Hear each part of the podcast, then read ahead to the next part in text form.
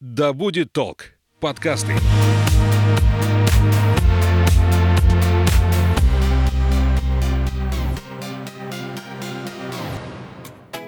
Всем привет! Я Полина, а это подкаст «Главное не проехать». Проект, который вдохновит вас на близкое знакомство с родным краем. Мы будем рассказывать вам о самых интересных локациях Омской области. Вместе с нами вы сможете узнать обо всех тонкостях туризма в районах, потому что даже деревни и села могут оказаться яркой точкой вашего отпускного маршрута.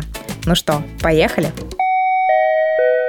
Сегодня у меня в гостях историк и писатель Александр Тихонов. Александр, добрый день. Добрый день. И сегодня мы поговорим про самый большой по площади район Омской области, это Тарский район. Вообще город Тара является старейшим э, городом в Сибирском федеральном округе. Он был основан в 1594 году, и там явно есть много интересных исторических мест, которые можно посмотреть.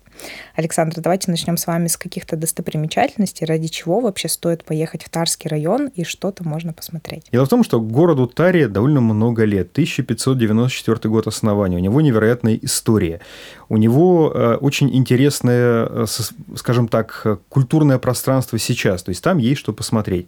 Но прежде чем говорить о том, что посмотреть в Таре, нужно определиться, зачем люди туда едут. Потому угу. что куда бы мы ни приехали, везде есть несколько типов туристов. Я бы для себя разделил их так. Те, кто хочет отдохнуть, им не важно, э, какая история этой местности, им не важны какие-то достопримечательности, они приезжают просто, чтобы отдохнуть. Они готовы э, где-нибудь посидеть с удочкой на природе, и им этого будет вполне достаточно. Есть туристы другого плана, и скорее город Тара и Тарская Прииртыша, в целом весь Тарский район, э, вот как раз для них. Это для людей, которые очень пытливые, для людей, которым интересно все, которые хотят посмотреть на различные культуры людей, которые живут в этой местности увидите город и село, которые интересуются историей, культурой, может быть, литературой, живописью, музыкой. Как раз для тех людей, которые готовы эту мозаику собирать, для них Тарский район – это, наверное, идеальное место. Когда мы говорим про Тару, у нас тут же возникает несколько имен, которые, возможно, кто-то из э,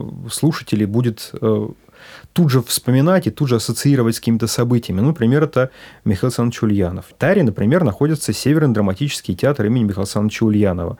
Прекрасная труппа актеров, замечательные спектакли ставят, причем они делают, например, спектакли по пьесам местных авторов. Мало кто знает, но а, когда-то на месте э, драмтеатра стоял кинотеатр, который назывался «Родина». Его строил некто Александр Ульянов отец Михаила Александровича Ульянова. Здание это было построено а потом, когда было принято решение делать в Таре театр, это здание не разобрали, не разрушили, его просто сверху обстроили стенами, достроили какие-то помещения, и получился театр имени Михаила Александровича Ульянова. Перед ним поставили памятник, и получается, что когда-то, давным-давно, сам того не зная, отец строил театр имени своего угу. сына, который получится потом. Вот такая странная ситуация. Это тем, тем интереснее постепенно узнавать Тару, потому что таких странных сближений там очень и очень много.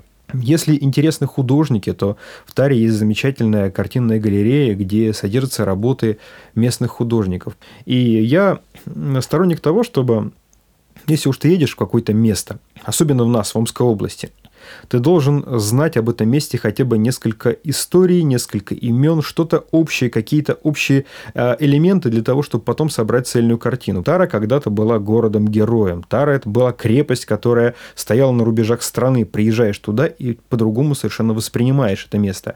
Там можно посмотреть археологические раскопки. Замечательные археологи проводят раскопки регулярно каждый год в Таре, и любой желающий может прийти на эти раскопки посмотреть. Причем они копают в самом центре, и там э, очень хорошая, хорошая сохранность грунта, такая, что многие специалисты говорят, что, ну, пожалуй, Ладога, Новгород и вот Тара, такой уровень сохранности. И э, можете просто постоять на краю этого раскопа и посмотреть, как выглядели дома торчан, которые когда-то жили в этих домах походить по тому месту, где когда-то были узкие улочки. Это на самом деле интересно. Но это что касается самой Тары. То есть история и культура, и природа невероятная. Много чего можно посмотреть. Я могу очень долго рассказывать. По поводу еще мифов. Мы очень часто начинаем знакомство с территорией, исходя из мифа какого-то. Мы приезжаем на Алтай, нам говорят «Алтайская принцесса». Все, мы тут же начинаем представлять себе та самая девушка, которую нашли где-то в глыбе льда, и все от этого уже отталкиваемся, что Алтай он какой-то такой мистический, там шаманы, и все. То есть у нас наше восприятие строится на какой-то картинке. Если вы будете, например, говорить о Тарском бунте, 1722 года, то вам расскажут о том, что на маленьком островке, на реке Аркарке, скорее всего, захоронены сотни, а то вплоть до тысячи людей, которые бунтовали против Петра и которых жестоко покарали. И тоже какая-то легенда с этим связана. И так нанизывается все больше и больше и больше. Но в Таре, что интересно, процесс мифотворчества идет прямо сейчас. То есть вы, по сути дела, приехав туда туристами, вы слышите мифы какие-то, а, которые отсылают к реальной истории, а приехав через 2-3 года, вы услышите какие-то новые или видоизмененные определенные мифы. То есть это все еще формируется, и тем интереснее. То есть вы буквально смотрите такой интерактивный сериал, который называется «Тара». Поэтому э, в городе много чего можно посмотреть. Что касается района. В районе есть много национальных э, поселений. Это и Бобровка, и Литковка, и многие другие. То есть хотите вы узнать, как живут татары, приезжайте в одно из сел. Хотите узнать, как живут э, немцы, поляки, латыши, приезжайте. И если у вас э, хватит мужества преодолеть всего-то 300 километров, всего-то 300, это немного на самом деле, но значит, вы окажетесь в этом удивительном месте и поймете, если, поймете его, это будет очень здорово, потому что Тара открывается не сразу в своем понимании, и это очень многослойная история, потому что город очень непростой. Тут перемешано все, напластовано много разных эпох, а, и вроде бы город э, старинный, но он чем-то довольно такой молодой, дерзкий и интересный писатели, художники, музыканты, интересная история, интересная природа, выехать в район, посмотреть села, практически все здесь. То есть любая грань туризма вот буквально перед вами, и не нужно никуда выезжать за пределы Омской области. Вы вот несколько раз приводили в пример, почему люди готовы тысячу километров преодолевать, чтобы поехать на тот же Алтай. И вот 300 километров вроде бы у нас под боком, и люди никак не могут, может быть, собраться или, или решиться поехать в Тару. А вот у меня вопрос все-таки, когда а, говоришь про Алтай, сразу же у людей возникают какие-то картинки, ассоциации в голове. Все-таки это такой более раскрученный бренд. Мы сразу вспоминаем про горы, про пещеры, сплавы по реке, про ту же принцессу алтайскую. А вот когда говоришь про Тару, Какие вот у вас возникают самые яркие ассоциации, с чем вот у вас ассоциируется этот город или этот район? Когда мы говорим про Тарули, про другой район Омской области, мы тут же говорим, ну это наше это угу. рядом. И нам кажется, что то, что рядом, оно не может быть настолько интересным, как то, что далеко. Это типичное вот поведение любого человека, который понимает, что где-то там э, в Европе лучше, чем у нас. Где-то там в Азии лучше, интереснее, чем у нас. Где-нибудь на Алтае, ну, точно все более, более красиво, чем у нас. В Тайре, например, многие считают, что там так же, как у нас. А, например, люди, которые из Омска едут в Тару, они уверены, что ну, подумаешь, ну, вот Омск, Тара, это все очень похоже. Вдруг внезапно у людей, которые отмахали те самые 300 километров, которые приехали в Тару, у которых округляются глаза, они говорят, так мы же почти в тайге. Сколько здесь деревьев, начинают ходить, озираться, смотреть, старые дома фотографировать, а, слушать легенды и удивляться, что это все здесь у нас под боком. У нас проблема именно в том, что, опять же, было, слово раскрученность. Вот именно проблема в нераскрученности. Угу. Проблема в том, что мы, мы сами себе создали э, такую установку, что где-то там лучше. И когда, если меня спросить, какие у меня ассоциации возникают с старой, это крепость, старинный город, это богатая история, огромное количество мифов и загадок, и это удивительные люди. Э, сильные, э, непростые, очень волевые люди. И, э, пожалуй, это самое, наверное, интересное, с чем я в свое время столкнулся, когда приехал в Тару, это попытка понять местных жителей, потому что люди, которые там живут, а, творческие люди, это ведь очень интересный феномен. Как раз выходил фильм, у вас же выходил фильм про да. тарскую культурную аномалию. Это как раз вот об этом, о том, что там какие-то сказать, совершенно невероятные люди на этом э, соединении э, природы, культуры, истории вдруг вырастают целые поколения очень интересных людей. Тот самый музыкант из группы 2517, это замечательные художники и писатели. И когда в свое время один журналист э, Георгий Бородянский писал о Таре, он говорил, что в Таре э, какое-то удивительное количество поэтов и писателей на душу населения. Их там, в Таре их несколько сотен. И, может быть, он, конечно, преувеличил, а кто знает. Но действительно талантливых людей очень много, и они этот талант буквально черпают там же у природы. То есть человек приезжает туда, понимает, почему там талантливых людей много. Это уже вопросов не вызывает. Это природа, это очень странная такая, но интересная жизнь. Она сразу показывает Тару вот такой. То есть Тара – это загадка. Если э, прямо формулировать так, э, давайте скажем так, это такая шкатулка с секретом. Хотите раскрыть секрет? Вот, пожалуйста. Ключ к этой шкатулке – это дорога, 300 километров. При, при, э, приезжаете, открываете ключом и, пожалуйста, смотрите, что там за загадка внутри этой шкатулки. Вот с какого раза получится эту загадку разгадать? Явно же, может быть, у некоторых людей не с первого раза. И вообще вот люди, которые едут туда, к чему им стоит готовиться? Может быть, как-то с местными жителями стоит более а, особенно разговаривать, общаться, или, может быть, что-то нужно будет взять с собой заранее, или оттуда увезти, наоборот. Да нет, местные жители – это нормальные люди, я не, не о том. Дело, дело вот в чем. А, когда человек приезжает в Тару, кажется, что он приехал туда, где мало чего можно посмотреть. Но это иллюзия. На самом деле, если задаться целью, мест интересных, э, интересных фактов очень много. То есть надо по максимуму разгрузить голову и быть готовым к тому, что информации на тебя снизойдет огромное количество. Едем надо... налегке, да? Информационном легке. Информационном налегке, да. Но хотя бы какие-то общие моменты знать. То есть, а, если вы хотите действительно понять Тару по полной программе, вам надо побыть в городе, вам надо побыть где-нибудь в селах, Тарского района, и вам обязательно надо пройти хотя бы какую-то небольшую экскурсию по Таре.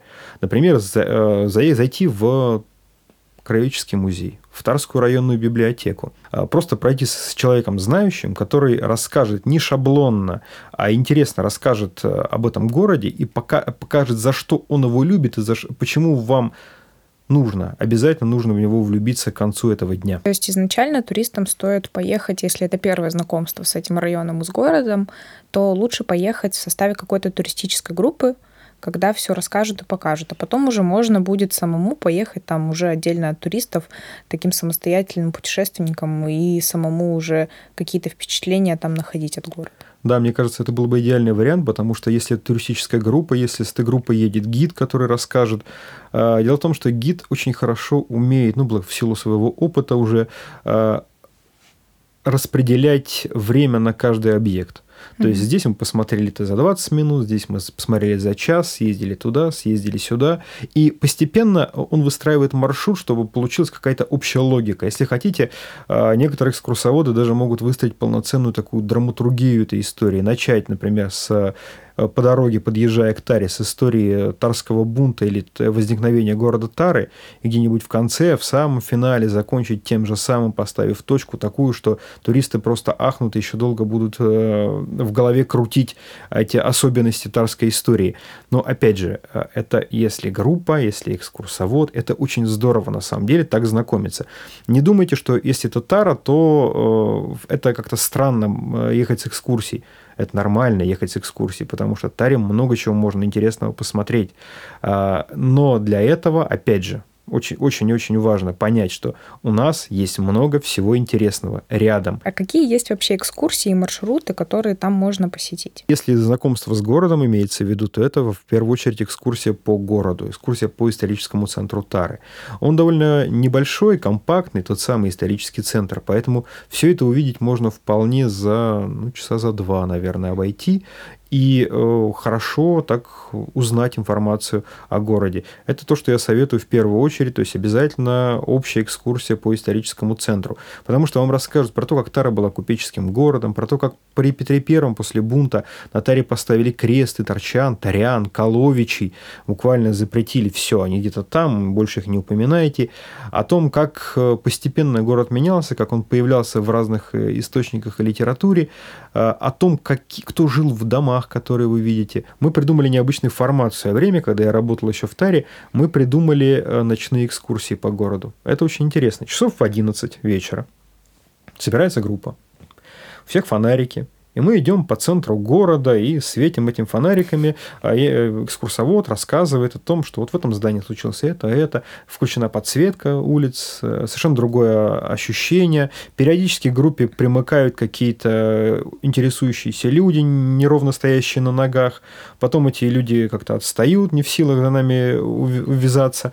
А, какие-то легенды появляются. Я сейчас вспоминаю, думаю, вот, наверное, э, ночные экскурсии – это такая самая интересная изюминка Правда, того, интересно. что было. Вот представьте, вы идете ночью по маленькому городу. Город спит, где-то лают собаки, где-то в подгорной части горят огни, еще какие-то дымки последние, а люди готовятся ко сну, а вы с фонариками идете по городу, распугивая комаров, и э, слушаете о том, какие э, легенды и мифы были связаны. Здесь было кладбище, вот здесь стоял храм, а вот там что-то еще произошло. Подходите к какому-нибудь дереву, возле которого экскурсовод вдруг говорит, а если вы будете бежать, ходить вокруг этого дерева, то у вас в личной жизни все будет хорошо. Экскурсовод отходит, оборачивается, а люди ходят вокруг этого дерева. Уже интересно. Или, например, для меня просто было невероятным, это было несколько лет назад, когда в день города у нас группа э, экскурсантов собралась, у нас было человек 35 сначала, к концу экскурсии у нас было человек 120, наверное. То есть огромная толпа. И вот мы шли, шли, шли с этой огромной толпой, э, подошли к дому купца Балыкова, на стене дома там э, кирпичи местные, с клеями местных кирпичников. Я свечу на стену, говорю, вот здесь как раз у нас клеим, клеемы местных кирпичников, а это здание полиции. И получается, что мы с толпой больше 100 человек стоим прямо под камерой возле здания полиции, светим фонарями на здание полиции. И, и тыкаем пальцами. И один человек с громкоговорителем показывает на, пальцем на это здание.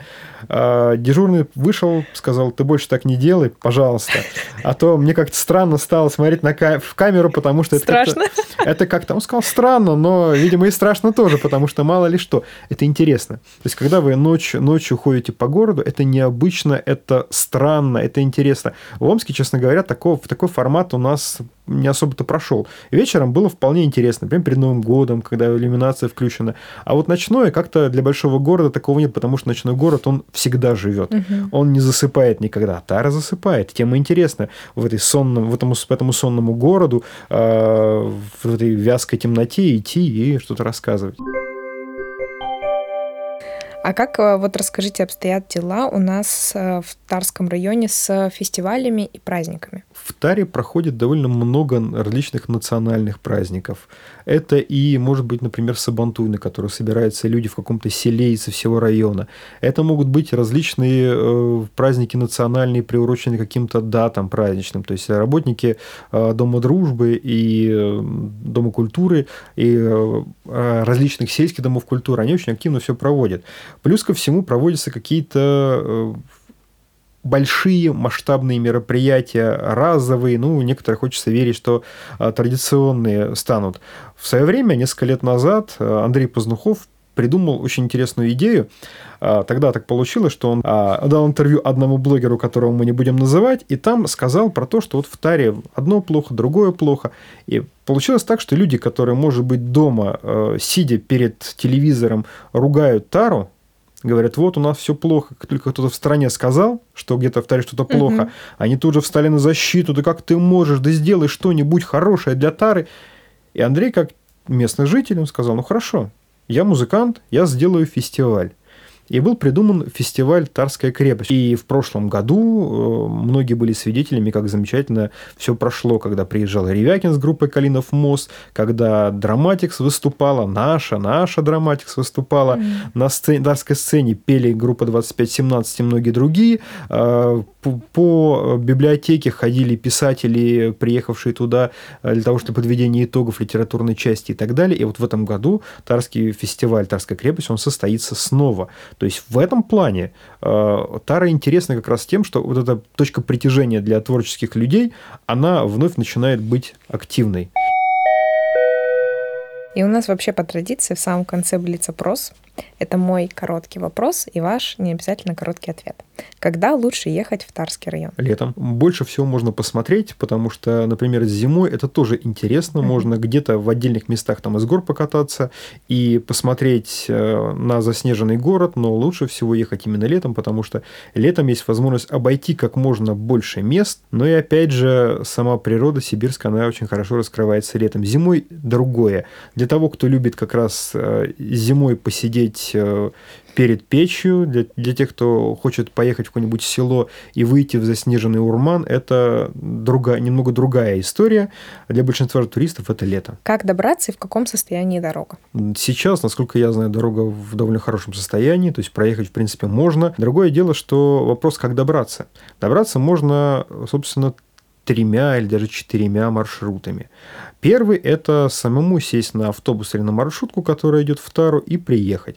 Автобусы идут довольно долго, но они основательные, поэтому лучший вариант транспорта, наверное, если э, жаркой погоды нет, это какой-нибудь автобус.